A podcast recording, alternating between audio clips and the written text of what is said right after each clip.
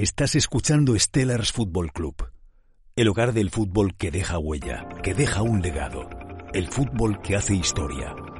Stellars Football Club. Amamos el fútbol y a quienes lo hacen grande.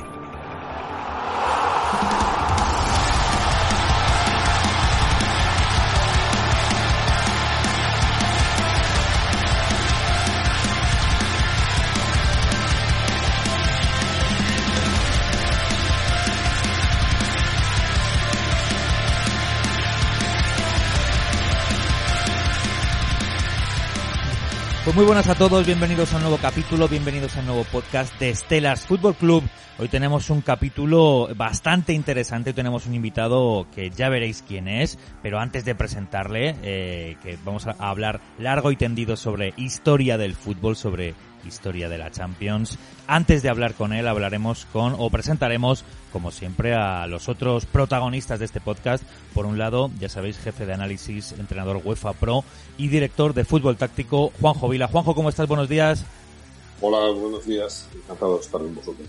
Igualmente, y como siempre también, eh, el, de- el periodista deportivo, en este caso no está aquí a mi lado, está en la distancia. Borja Martín, ¿cómo estás? Estoy echando de menos, Dani, ¿qué tal? Pues, pues muy bien. Eh, hoy, mira actualidad, se acabó la fase de grupos ayer de la Champions. Hoy hablaremos de esa historia de la Champions. Exactamente, hoy vamos a hablar de esa historia de la Champions con el protagonista, con el entrevistado de hoy, eh, que es una persona, bueno, ya sabéis que nosotros aquí en Stellars Football Club nos gusta hablar de la historia del fútbol, pero en pocas ocasiones eh, te podemos tener el, placer de hablar también con un, con un historiador directamente eh, y profesor Ángel Iturriaga Barco y escritor. ¿Qué tal Ángel? ¿Cómo estás? Muchas gracias por haber aceptado nuestra llamada. Hola Dani, Borja, Juanjo, un placer estar con vosotros y, y nada, eh, deseando hablar de esto que nos apasiona tanto, que es el fútbol y en este caso el fútbol combinado con la historia. Exactamente, y ya te digo que es, un placer para nosotros poder tener a un historiador y escritor eh, con actualmente nueve libros eh, y en en el que nos vamos a centrar hoy es el, el último lanzamiento que sería 500 leyendas de la Champions. Bueno, eh, aparte de 500 leyendas de la Champions, tú tienes más libros acerca de fútbol. ¿Por qué te decides hablar sobre todo o a investigar la historia del fútbol? Bueno, la verdad que porque combina mis dos grandes pasiones, ¿no? Yo, como bien decías, de profesión soy profesor, profesor universitario de historia, de historia contemporánea en concreto, Ujú. y por otro lado soy un grandísimo aficionado al fútbol desde, desde el día en que nací, ¿no? Mi padre me suele decir que lo primero que hice yo en mi vida fue ver el, el partido de la final del 74, ¿no? Que tenía apenas tres días de vida. y, Y se- y ya eh, miraba de reojo aquel, aquel mítico partido, ¿no? De, de Holanda contra Alemania. Así que me viene ya desde prácticamente desde el nacimiento y ya digo, eh, al final es mezclar mis dos grandes pasiones y por tanto por ello llevo varios años. Ajá, y bueno, este, este último libro que has lanzado, 500 leyendas de la Champions, eh, bueno, ¿qué es lo que quieres realmente? O sea, mm, ¿cuál es el objetivo, digamos, del, del libro? Eh, ¿En qué te basas en este, en este libro?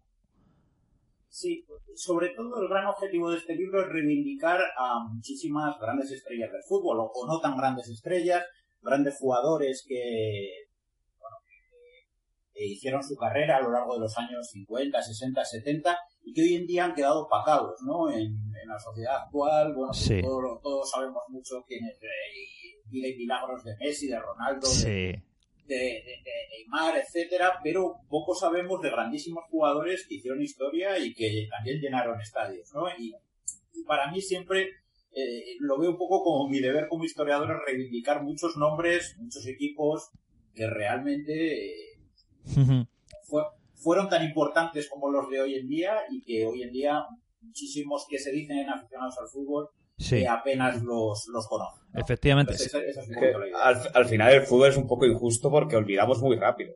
Sí. Efectivamente, sí. Y yo creo que hoy en día todavía es de consumo todo mucho más rápido.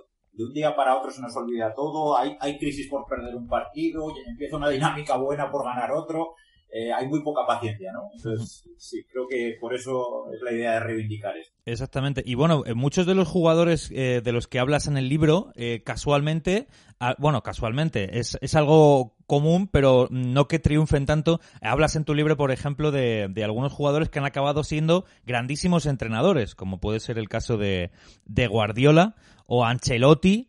Eh, Sidorf también está de, de entrenador. Pero, efectivamente, pero son jugadores, perdón, bueno, sí, son jugadores o eran jugadores que en su momento también fueron grandes estrellas, pero que parece que nos hemos olvidado de, o sea, los reconocemos solo como entrenadores, pero que nos hemos olvidado de, su etapa como jugador y, y, también un poco eh, en, tu libro haces un poco de reivindicación de estos jugadores. Claro, ¿qué fueron, qué, qué, huella dejaron, por ejemplo, pues por ejemplo, Ancelotti o, o Guardiola como jugadores y que tú reflejas en este libro? Mira, además son, yo creo, dos casos paradigmáticos de jugadores que ya eran un poco entrenadores sobre el campo, ¿no? Ambos medios centros, ambos, bueno, en el caso de Ancelotti, discípulo y casi casi podríamos decir un delfín de, de Saki, del que luego fue segundo entrenador de la selección italiana. En el caso de Guardiola podríamos decir un poco lo mismo con Cruyff.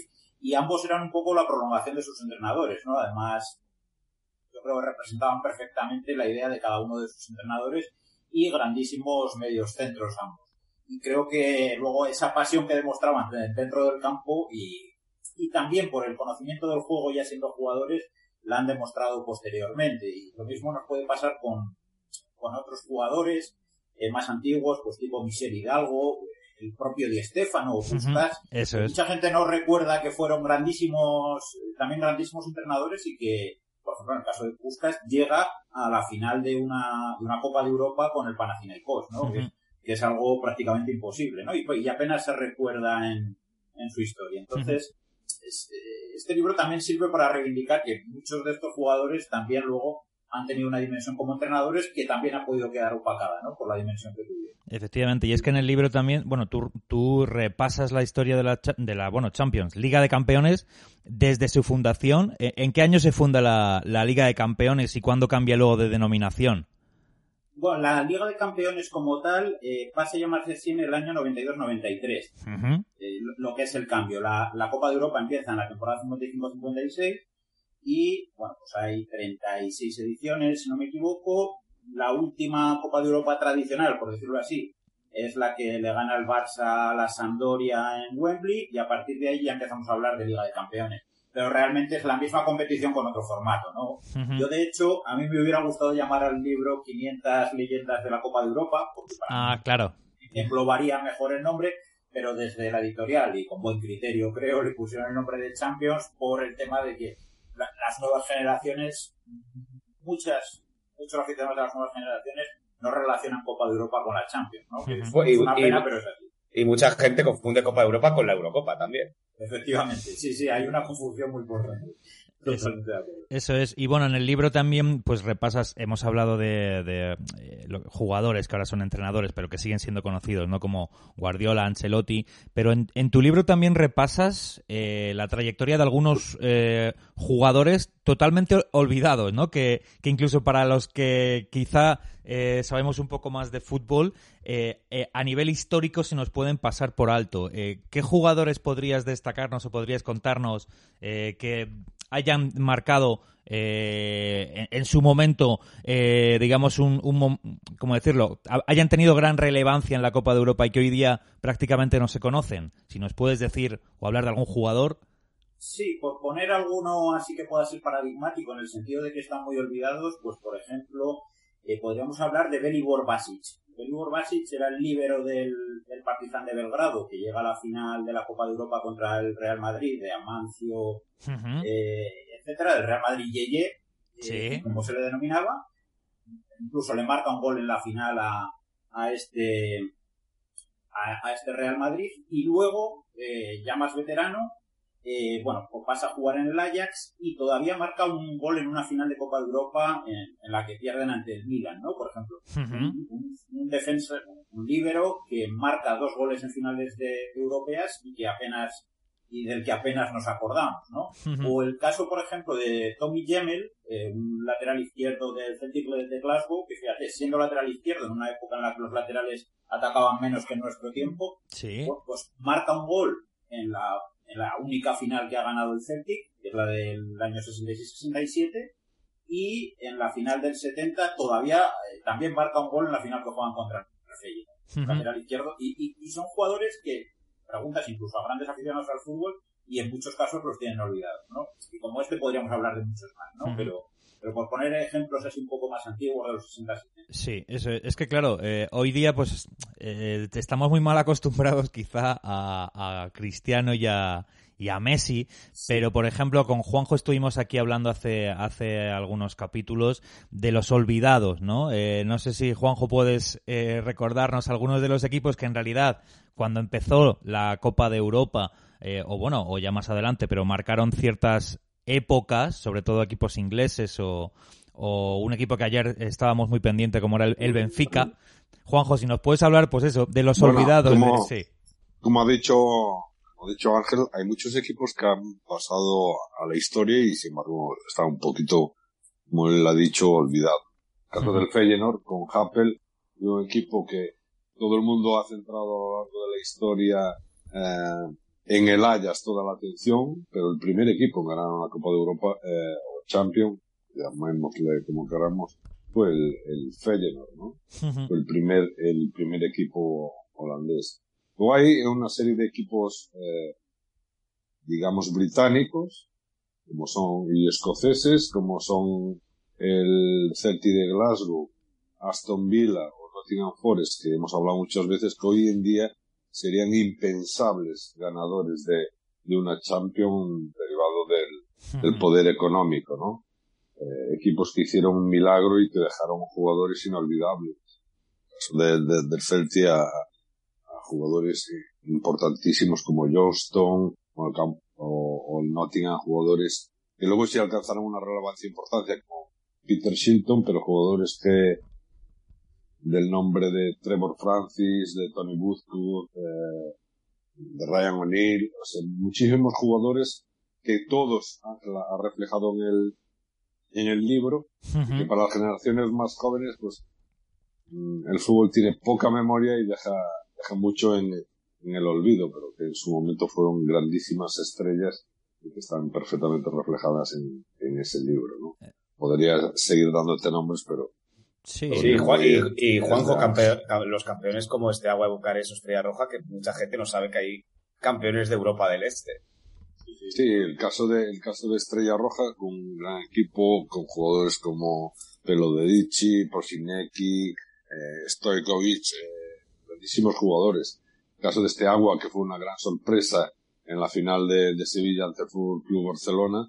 Barcelona que había sido campeón de liga el año anterior, que con Bert Schuster al, mando y donde un mítico y legendario portero como Ducadán pasó la historia por la, por la tanda de, de penaltis. Hay muchísimos equipos que, que quedan en el, en el recuerdo, muchísimos jugadores que están reflejados en, en ese libro y yo siempre digo que es importante recordar un poco la, la historia ¿no? De, del fútbol, saber de dónde venimos, las grandes hazañas, sobre todo porque esa Copa de Europa también ha marcado, ha marcado, digamos, el discurrir de las evoluciones tácticas en, en el fútbol, ¿no? Antes mencionaba Ángel la final de, del 71 de Panathinaikos con, con Ajax en el estadio de Wembley, en la primera final del Ajax, y donde se crea, digamos, un poco, eh, la base, por decir de alguna manera, de, de, de un Ajax dominador en Europa,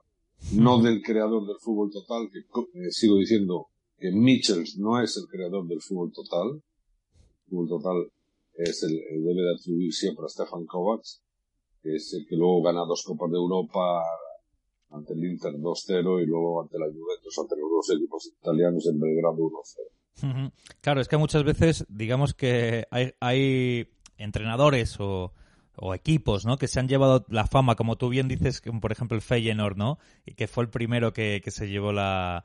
Eh, que se llevó, no, no, el Feyenoord se llevó una Champions, me estoy, me estoy confundiendo. El Feyenoord no se llevó ninguna Champions. Sí, sí, sí, en el, sí, tiene una, ¿verdad? Vale, vale, vale, sí, sí, sí la tiene. Vale, vale. Es, la, es, el primero del triunvirato. ¿Ves? incluso, incluso diciéndolo yo, he dudado. Un país, tan, un país tan pequeño como, como Holanda, para los antiguos, ahora Países Bajos, eh, tres equipos han ganado uh, la Copa de Europa, uh -huh. el Champions League. O sea, Ajax, Feyenoord y el PSV. Claro. Incluso, bajos, incluso diciéndolo e incluso sabiéndolo, eh, lo, lo, he dudado por un momento, he dicho, espera, no puede ser. Pero es porque muchas veces hay como equipos, hay como, no sé cómo decirlo, que tienen como, se llevan como la, la gloria, por decirlo así, y nos olvidamos de muchos otros. Eh, el Benfica también tiene, tiene dos Copas de Europa, ¿verdad? El, Sí, el Benfica. Sí, dos, es decir, es que nos, nos olvidamos muchas veces de, de ciertos pues de ciertos equipos que han forjado esta historia. Y Ángel, claro, nosotros en este podcast muchas veces hemos hablado, lo acaba de decir Juanjo, ¿no? De la importancia de eh, mmm, dentro del mundo del fútbol, incluso a, a nivel profesional, ¿no? Eh, eh, lo importante que sería que los profesionales también del fútbol conocieran muchas veces la historia del fútbol. Tú como profesor, eh, ¿cómo verías que a lo mejor los propios profesionales, incluso en las escuelas de fútbol, se aprendiera un poco la historia del fútbol? ¿Qué te parecería? Pues me parecería eh, lo más deseable, porque además yo he podido hablar con algunos entrenadores y muchos reivindican esto, ¿no? Y se, se han formado un poco por su cuenta en lo que es historia del fútbol y creo que sería necesario porque al final, fijaros lo que dice Martí Perarnau en su último libro, ¿no? Dice que en el año 45 todo estaba inventado. No, literal, no literalmente todo inventado. ¿no? Pero digamos, las bases de todas las metodologías contemporáneas, digamos que todo, eh, desde el falso 9 al portero que, eh, que, que se involucra en el juego, a, a, Ujú. a miles de, a, a- a miles de, de elementos eh, tácticos, estratégicos eh, que han desarrollado los entrenadores porque ya se habían inventado en los años 40, ¿no? Por supuesto, luego se han desarrollado Sí. mucho más. Pero, pero efectivamente, muchos de estos elementos no los conocen, no los conocen muchos entrenadores contemporáneos que pueden estar absolutamente desarrollados en muchos otros campos o Ujú. hayan podido formarse desde todos los puntos de vista, pero eh, suelen tener una laguna en el terreno histórico, ¿no? Y, y, y también ocurre con el periodismo, ¿no? Que dicen, Sí. me acuerdo, por ejemplo, en la época de, de Molina en el Atlético de Madrid, decía que Antich era el primer entrenador que ponía un, u- a un portero a involucrarse con el resto del equipo y a jugar 40 metros adelantado. Y, y es que tenemos casos desde la primera década del siglo XX. Es verdad que no era Sí, lo sí. más usual, pe- pero Oh. esto ocurría. Y si ves la Hungría del 54, por ejemplo, Grosic jugaba 40 metros adelantado, ¿no? O sea, lo que pasa es que, que, claro, eh, nos falta formación en ese sentido, ¿no? Y creo que nos pasa a todos, ¿no?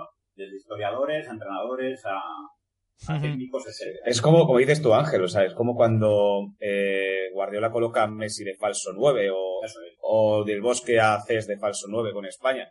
Pues el falso 9 ya existía desde la, desde la época de, desde el principio del fútbol casi. Sí, sí, Yo que, yo, yo que he sido, eh, sigo siendo profesor eh, de táctica, eh, he abogado siempre por, por, por una asignatura que fuera la historia del fútbol.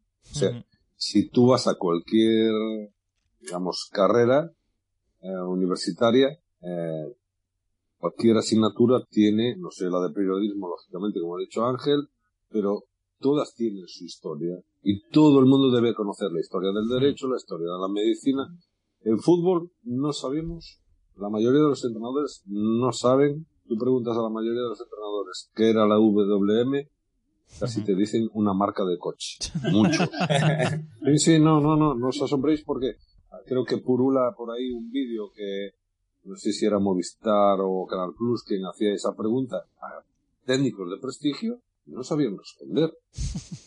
Eh, la ley del fuera de juego, pues no se sabe eh, en qué año se cambió, de que primero eran tres, luego dos jugadores para no estar fuera de juego. O sea, no sabemos el proceso ah, y libros como el de Martí Arnao o el de Jonathan Wilson invirtiendo la pirámide son libros que todo entrenador debería de, de leer un poco para teorizar y hemos hablado aquí también libros como Teoría del Fútbol de un abogado Ricardo Olivos Arroyo pues son libros necesarios para entender este juego por eso muchas veces el entrenador tiene esa laguna histórica, sobre todo una laguna que no le da un perfecto entendimiento del, del juego del fútbol.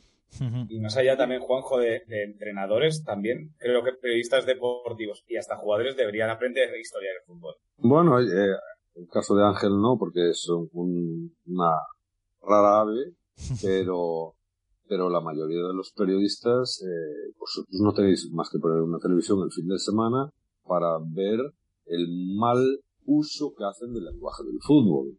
O sea, en cantidad de palabras que confunden, donde llaman un desdoblamiento a un desmarque de ruptura, donde llaman cambio de juego, un cambio de orientación o cambio de frente de ataque. O sea, el periodista también debería de formarse para hablar con propiedad de fútbol. Sí. Totalmente de acuerdo. Sí, sí que es verdad que, que claro, es que eh, muchas veces eh, incluso el propio periodismo está afectando al, al, fútbol, a la terminología, como bien dices tú, eh, Juanjo, y nos están... Ah, sí. Dani, yo, yo, yo, invito también a cualquiera a que vea la diferencia de los comentaristas de baloncesto sobre los comentaristas de fútbol. Sí. utilizan un lenguaje mucho más técnico, más propio de lo que comentan, porque si no, es que no tiene, no tiene sentido. Es como si yo me pongo a hablar de una carrera de Fórmula 1 y no, no hablo en términos automovilísticos. Claro. Eh, de cómo se traza una curva, de cómo... sin embargo, en el fútbol, pues todo el mundo habla, todo el mundo equivoca, y muchas veces el, el propio entrenador y el aficionado, lógicamente, se ve contagiado por quien, es, quien escucha. De hecho, eh, esto nos dijiste, Juanjo, que en realidad hay otros países como Inglaterra en el que no ocurre, ¿no? o sea, que, que directamente los, los que hablan... Tú te eh, coges un partido en Sky Sport o cualquiera de los eh, comentaristas que tiene ESPN por, por el mundo y la diferencia es abismal, abismal. Y además, y además, Juanjo, que los comentaristas en, en la Premier en, Inglaterra suelen haber jugadores y jugadores que saben mucho de fútbol, de táctica y de Saben mucho de fútbol, también hay que decir que ganan muchísimo dinero. En el caso de Carragher o, o de cualquier otro jugador que, que, te va a los estudios. O Ferdinand, ¿no? Río Ferdinand, por ejemplo. Río Ferdinand, leyendas como que están en el libro de, de Ángel, como Brian Sun, eh, Thompson, grandísimos jugadores tú ves cómo manejan programas de edición de jugadas y el lenguaje. Los ingleses en eso nos llevan muchísimos años de, adelanto, no solo con la Premier, sino en el periodismo deportivo que hacen los exjugadores. Mm. Eso es. Eh, no sé si también está Sergi Barjuan en alguna en alguna cadena, me parece, o no sé si me estoy equivocando. No, Sergi ahora está entrando al filial del Barça, pero el Chapi Ferrer el Chapi Ferrer, eso es, eso es, el Chapi Ferrer, eso es. El Chapi también ha estado... Tiene, tiene, gente en Movistar bastante interesante, por ejemplo, a mí me gusta mucho cómo comenta Gustavo López, que comenta bastante Sí, luego hay gente, en España por lo menos, no sé si Ángel tú estás de acuerdo, pero en España eh, cada vez yo por lo menos veo más nivel, a nivel eh, conocer los conceptos, conocer la táctica y hablar un poco en la terminología del fútbol. Creo que poco a poco vamos y de historia de fútbol también. Sí, creo que, sí, creo que se ha dado un paso en los últimos años, especialmente desde que Canal Plus entró en España. Eh, eh, eh pues eh, más o menos se dio un pequeño salto, pero aún así yo estoy un poco en la línea de Juanjo de que veo una, un salto de calidad bastante importante respecto a Sky o a ESPN. Efectivamente, cuando uno ve una retransmisión de este tipo, yo veo un salto de calidad y sobre todo también a la hora de, que ves a, muchos comentaristas que quizás van un poco con la bufanda, ¿no? Sí. Y, esto es algo que nunca se observa en Inglaterra, eh, en, el fútbol inglés en general, aun con jugadores que pueden ser referencia, eh, pues como en el caso de Ferdinand del Manchester United, pero no, no lo detectas cuando está comentando, ¿no? Y, en España es algo que me molesta. Yo, por ejemplo, soy, soy del Barça, pero recuerdo, por ejemplo, cuando comentaba Quiver, a mí me molestaba que, que, fuera tanto con el Barça durante el partido. ¿no? Claro. Yo, yo, no espero que un forofo me esté comentando un partido, sino, sino aprender algo de ese partido. Aprender algo en lo estratégico, en cuanto a gestos técnicos, en, cuanto a ver lo que yo no puedo ver porque no estoy dentro del campo. Eso es. yo creo, yo, creo que hemos, hemos mejorado, hemos mejorado, pero precisamente con lo que dice Ángel, eh, en España se ha mejorado un poquito, pero a base de nombres que precisamente en ese periodismo no tienen que ver con el ser exjugador. Sí. El caso de Axel Torres, pues ahora Álvaro Benito, que sí ha sido jugador, pero se ha ido mejorando un poquito, ¿no? Un poquito en el sentido de gente que va, está mucho más preparada, evidentemente es más joven y tiene mayor conocimiento. Como a mí eh, me rasgo las vestiduras siempre, pues Borja ha apuntado un nombre, Gustavo López. Pues Gustavo López en el fútbol, en sus comentarios, es ni una mala palabra ni una buena acción. eh, nunca se moja en nada, entonces pues puede gustar como...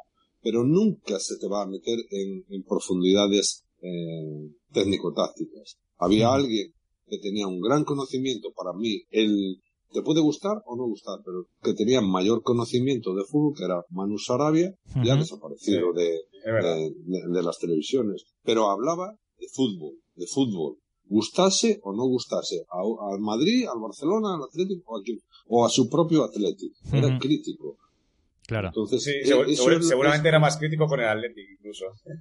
Tú ves en Inglaterra, porque yo lo he escuchado en el periplo inglés, a Carragher, Carragher eh, le pega guantazos al Manchester United como a su propio equipo, Liverpool. ¿eh? O sea, eh, cuando tiene que ser crítico, crítico, y cuando saca la pizarra y a corregir posiciones y hemos estado mal posicionados, le da igual que sea su Liverpool el que sea propio Manchester City. Quien sea, exactamente. Bueno, pues yo quería volver también un poco al, al tema histórico, pero eh, preguntándole a Ángel, eh, claro, nosotros es que hemos estado muy mal acostumbrados a, a ver esta rivalidad, eh, ahora más acrecentada también con el tema del balón de oro, eh, Messi-Cristiano, durante muchos años, claro. ¿Esto a nivel histórico es una anomalía o es algo que ha ocurrido más veces?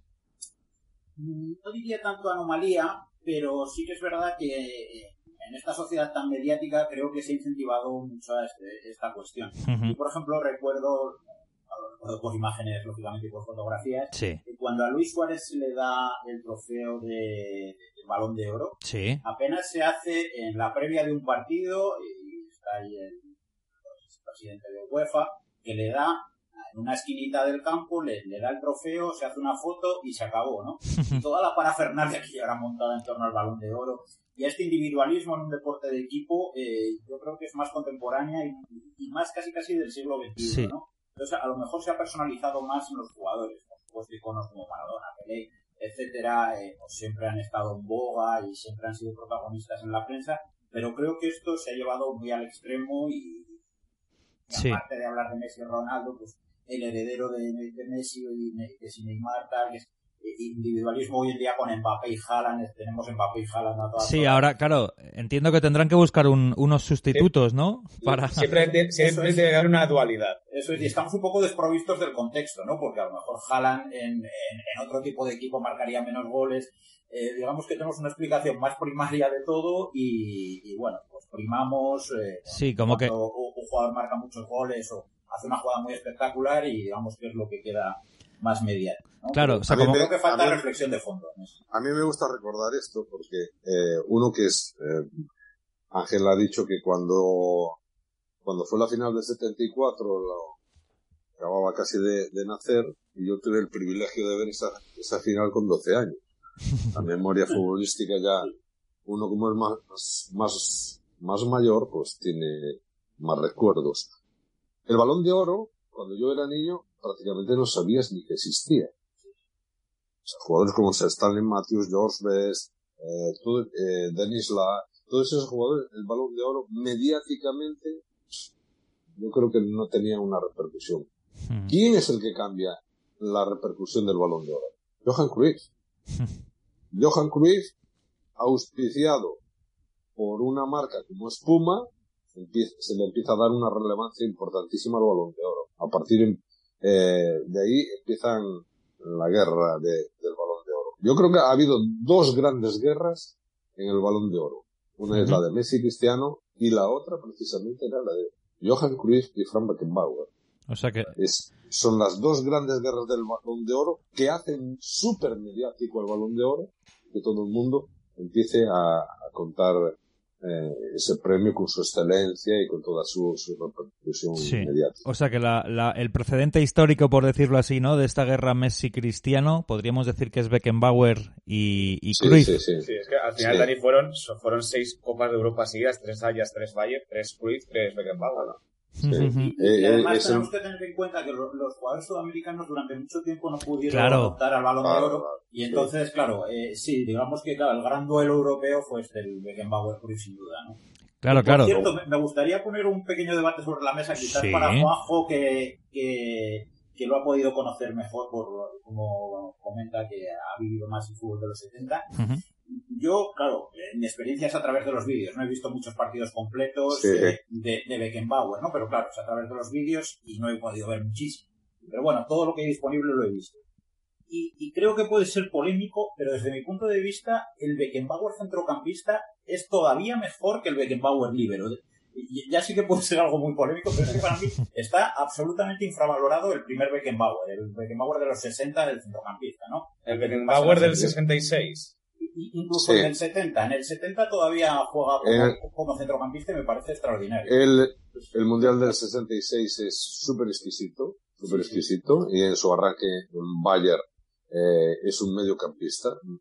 Eh, ese Mundial, eh, podéis ver los partidos completos, es un jugador de excelencia, de grandísima conducción. Beckenbauer como, como centrocampista tenía las dos cualidades mejores que puede tener un centrocampista, y es desbordar en conducción o desbordar con pase. Era un jugador de una inteligencia eh, suprema eh, el cambio de formaciones le lleva a ir retrocediendo y ahí en, su posición y, y está la, la hegemonía de- del Bayern Múnich. Pero estoy de acuerdo con Ángel. Él era un excelentísimo.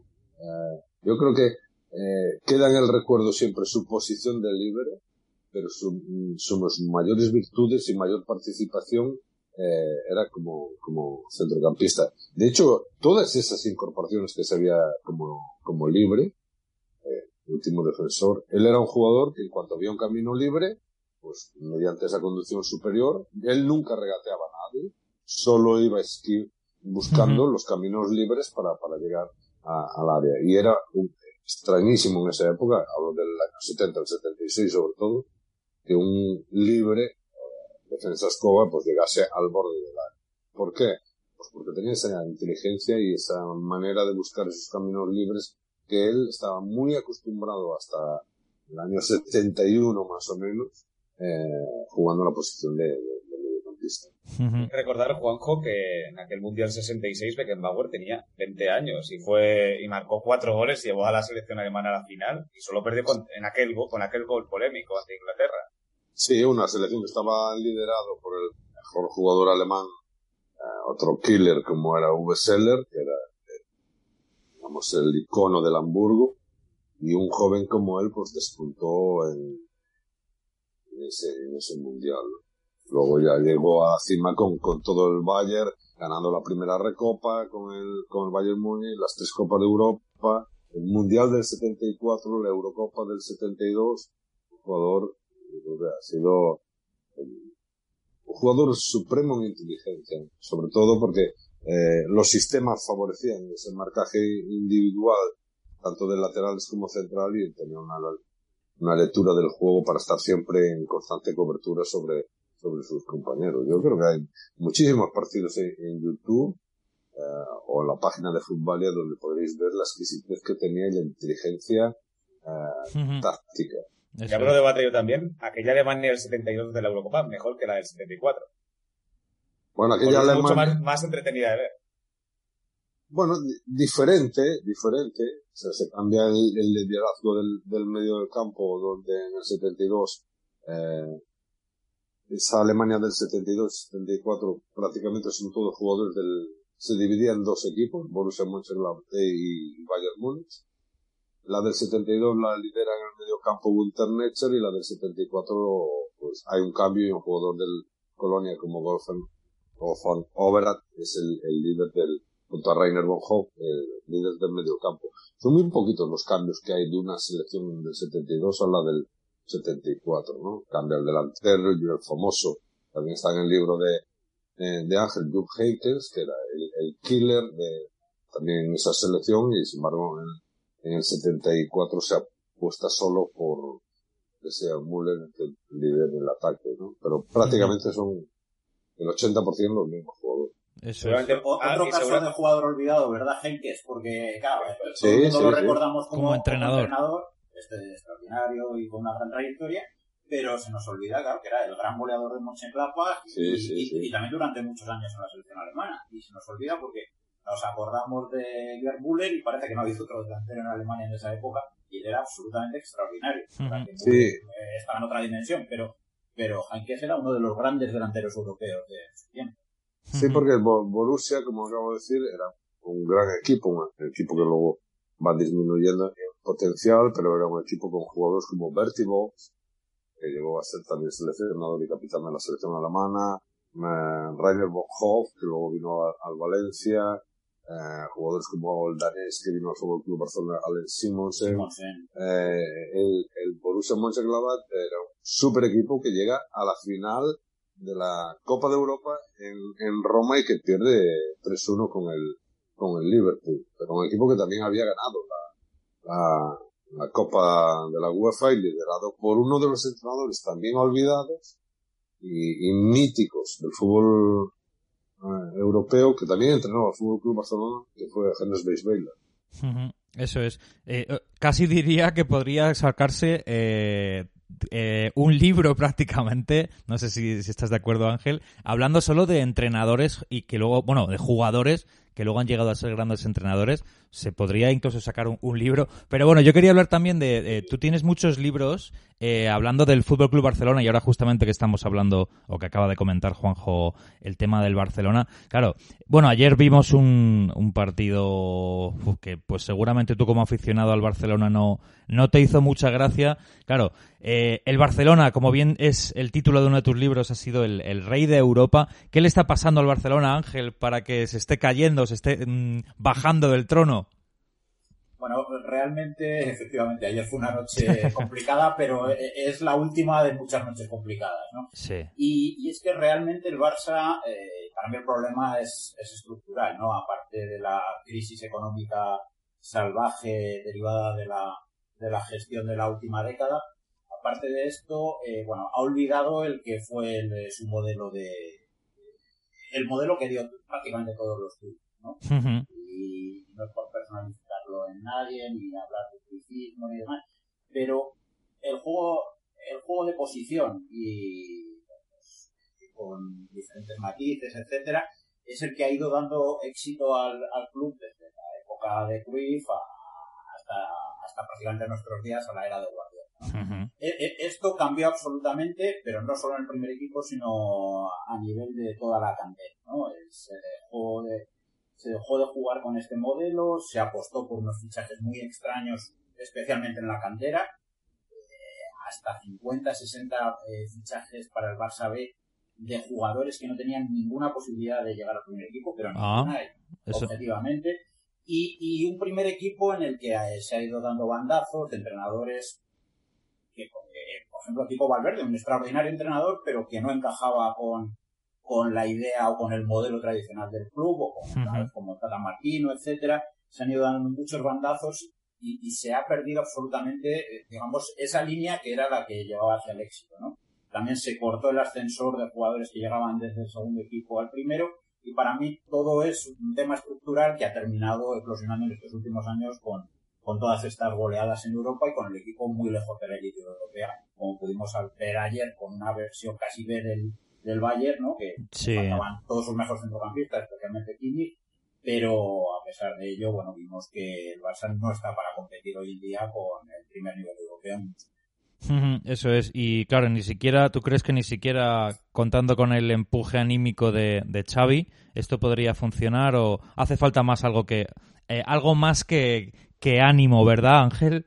Sí, yo creo que, que, claro, los primeros buenos resultados o buenos resultados fueron un poco fruto de, ese, choque anímico, de esa, de esa llegada de Xavi, la leyenda, tal. Pero claro, lo que es trabajo estratégico que tiene que hacer Xavi tiene que ser algo a un, mínimo a, plazo medio, ¿no? Tiene que ser a plazo medio y yo no creo que se puedan ver frutos estando ya en mitad de una temporada hasta como mínimo la temporada que viene, especialmente con una plantilla tan joven y tan desequilibrada como tiene hoy en día el Barça. Mm, claro. Jugadores que para mí no, no deberían estar en el Barça, muchos jugadores que les ha llegado el salto demasiado pronto a tener protagonismo, por mucha calidad que tengan, y entonces lógicamente hay que tener mucha paciencia para que el equipo pueda, pueda volver a competir al menos de Claro, eh, Juanjo, ¿tú qué opinas como, como entrenador de, de, de Xavi? ¿Crees que ha sido el mejor momento venir ahora o tenía que haberlo hecho en otro momento? Mira, eh, era difícil la, decisión que tenía Xavi, ¿no? Porque a lo mejor, eh, si no viene ahora, perdía la oportunidad de, de venir a Barcelona. El Barcelona eh, no iba a estar toda la vida esperando por Xavi después de, de, varias tentativas. Eh, la porta en el verano no va por Xavi porque no, no era su candidato. Era el candidato de otra persona y entonces eh, decide no ir a por el ser inteligente o no por parte de Xavi asumir la dirección del Fútbol Club Barcelona en este momento, él lo tiene que valorar. Desde luego, por mi parte, no ha sido muy inteligente, porque se ha metido en un fregado difícil, difícil de salir. ¿Por qué? Por pérdida de calidad de la plantilla, por el momento que está inmerso el club en la clasificación, por la dificultad de poder clasificarse para la siguiente fase de, eliminatorias de la, de la Champions, no sé, eh, un conglomerado de, cosas harto complicadas. Eh, coincido con Ángel que la situación del fútbol de Barcelona es harto complicada, que en este momento eh, solo, solo se puede resolver con tiempo y dinero el tiempo para establecer un proyecto y el dinero para traer los jugadores adecuados. Porque jugadores como Pedri, jugadores como Nico, que son grandísimos jugadores, ese relevo, lo hemos dicho aquí más de una vez, tenía que haber sido paulatinamente en el tiempo y no todos de golpe como le ha tocado asumir a, Ronald Koeman, que fue el que apostó por ellos. que les está dando una responsabilidad el Barça y su afición y la prensa bastante importante, a Nico, Gaby, Pedri, Ansu Fati. Pero yo, mira, hace poco eh, he estado en la renovación de la licencia UEFA Pro y hubo una conferencia bastante criticada, bastante criticada, porque fue expuesta por gente del Fútbol Club Barcelona donde se habla del ADN Barça.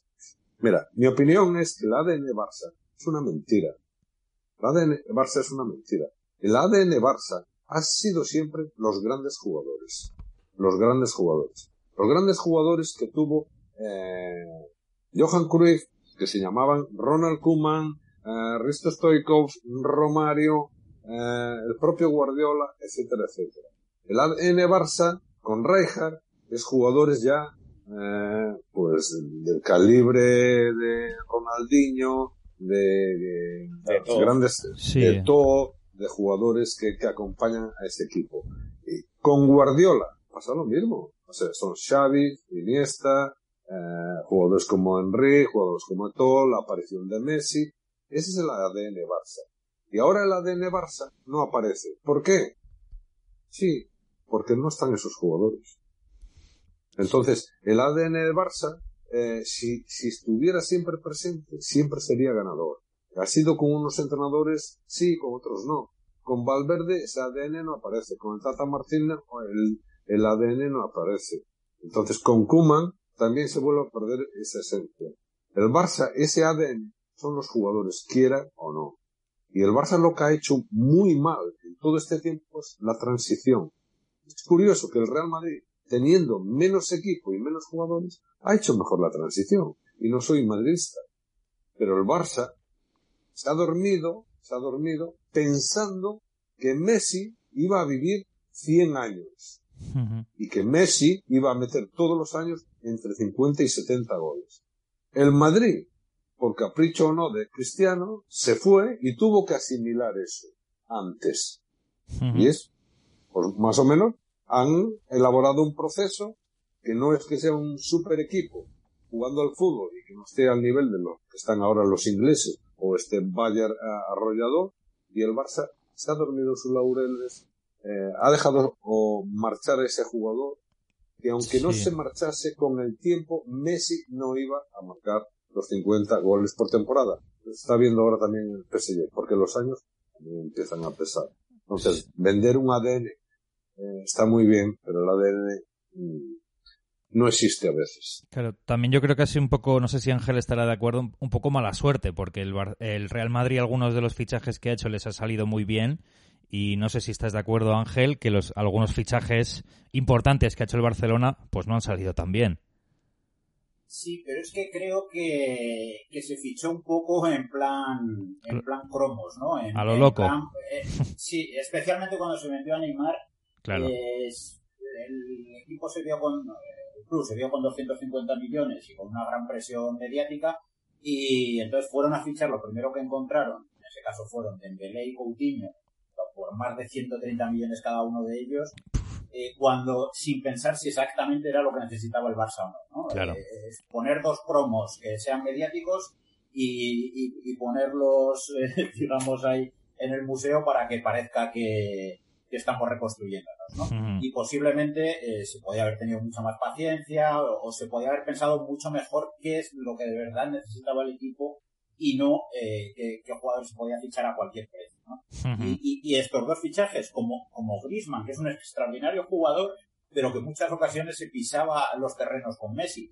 No encajaba en el sistema. Claro, posiblemente Messi, eh, o sea, posiblemente si, si hubiera estado Messi, Griezmann hubiera sido un futbolista extraordinario para el Barça, pero es que, claro, los dos se pisaban el terreno. Entonces, no hubiera sido eh, necesario invertir esos ciento y pico millones que también costó Griezmann en otro tipo de jugadores, por ejemplo en los laterales, que lleva años sin renovar el Barça y ahora recurre a, Dani Alves con 38 años, hmm. porque nadie ha heredado el puesto de Dani Alves. O, en, el, en la otra banda, Jordi Alba, no ha tenido ningún heredero que le haya que le haya hecho sombra en ningún momento y ahora Alba muy lejos de su nivel, sigue sin tener un heredero. Ayer lo vimos claramente ese. Y, si, se, refiere a Jordi Alba y no hay nadie. Es que es eso, es que tienes a Alejandro Valde, que es un niño que, que, que, puede ser muy bueno en el futuro, pero que no está formado para jugar a este nivel. Entonces, claro, pone a Mies en lateral izquierdo y, lógicamente fracasa, porque Mies lateral izquierdo y sufre muchísimo ante, ante extremos, ¿no? Entonces, bueno, habrá que ver un poco cómo, cómo se va reconstruyendo el Barcelona. Yo estoy seguro de que más tarde, más temprano, como bien dice Juanjo, con, con tiempo y dinero. El dinero no sé si, si le será fácil, el tiempo pues poco a poco irá pasando tiene, tiene una serie de jóvenes que como... Sí, sí, eso, es impresionante. eso es impresionante. El, día que maduren va a ser impresionante. Pero bueno, veremos cómo va, cómo va eh, reconstruyéndose. Yo ya simplemente, bueno, como eh, el tiempo ya se ha cumplido, pues un poco como como despedida de, Ángel, eh, bueno, pues eh, deciros que, que, compréis y que leáis este libro de 500 leyendas de la Champions, porque hay una cita importante que, que, no sé si estaréis de acuerdo también, que dice que quien no conoce su historia está condenado a repetir los mismos errores. Pues esto igual quizá para el Barcelona puede servir o para cualquier equipo eh, puede servir, ¿no? Si no conocemos nuestra historia, en este caso la historia del fútbol, pues es posible que cometamos los, los mismos errores. Así que nada, simplemente, bueno, Ángel, darte las gracias por, por haber estado con nosotros y espero que, que, bueno, que más adelante podamos también contar contigo. Ha sido un placer hablar contigo. Muchas gracias a vosotros, Dani, Borja, Juanjo. Estaba encantado de hablar con vosotros y hasta cuando queráis. Un abrazo fuerte. Pues muchísimas gracias, eh, Juanjo. No sé si quieres decir igual para terminar algunas palabras sobre, sobre el libro, sobre Ángel. Pues nada, que es un libro que, al igual que recomiendo otros libros de historia del fútbol, como la historia, la marcan los jugadores y los entrenadores, un libro que recomiendo a todos para tener conocimiento de los jugadores que han hecho grande, grande este deporte. Eso es. Y nada, Borja, también si quieres despedirte de, un, placer escuchar a Ángel y sobre todo yo recomiendo ya como periodista deportivo que todos los periodistas que estéis escuchando este podcast leanlo porque es interesante saber la historia del fútbol y la historia de la Champions League, la más competición. Es importante saber de, de dónde venimos para saber a, a, dónde vamos. Pues quiero darte las gracias Ángel de nuevo, igual que quiero dar las gracias a los que nos estáis escuchando por iBox y por Spotify. Eh, deciros que si no estáis suscritos al podcast, que os suscribáis y que luego nos sigáis en redes sociales en Stellars Club, tanto en Instagram Instagram, eh, como Facebook, como Twitter, como TikTok. Tenemos todas las redes sociales prácticamente, las tenemos, pero vais a disfrutar con el contenido. Muchísimas gracias por haber estado ahí, muchísimas gracias a los invitados también por haber estado compartiendo su conocimiento con, con todos nosotros, porque nos encanta aprender, aprender sobre, sobre este fútbol y aprender la historia de este, de este deporte. Muchas gracias, nos vemos prontito y hasta luego. La naturaleza creó el tiempo, el espacio y la materia. La vida es su legado, es lo que somos. Pero tan solo aquello valioso es capaz de perdurar en el tiempo. Somos cada paso que hemos dado. Somos errores, hazañas y triunfos. Somos nuestros actos y lo que inspiramos con ellos. Cada idea, cada emoción, lo que sentimos y lo que hacemos sentir. Somos cada gota de sudor derramada para alcanzar nuestros sueños. Somos recuerdos y todo aquello que dejamos a nuestro paso. Somos nuestro legado.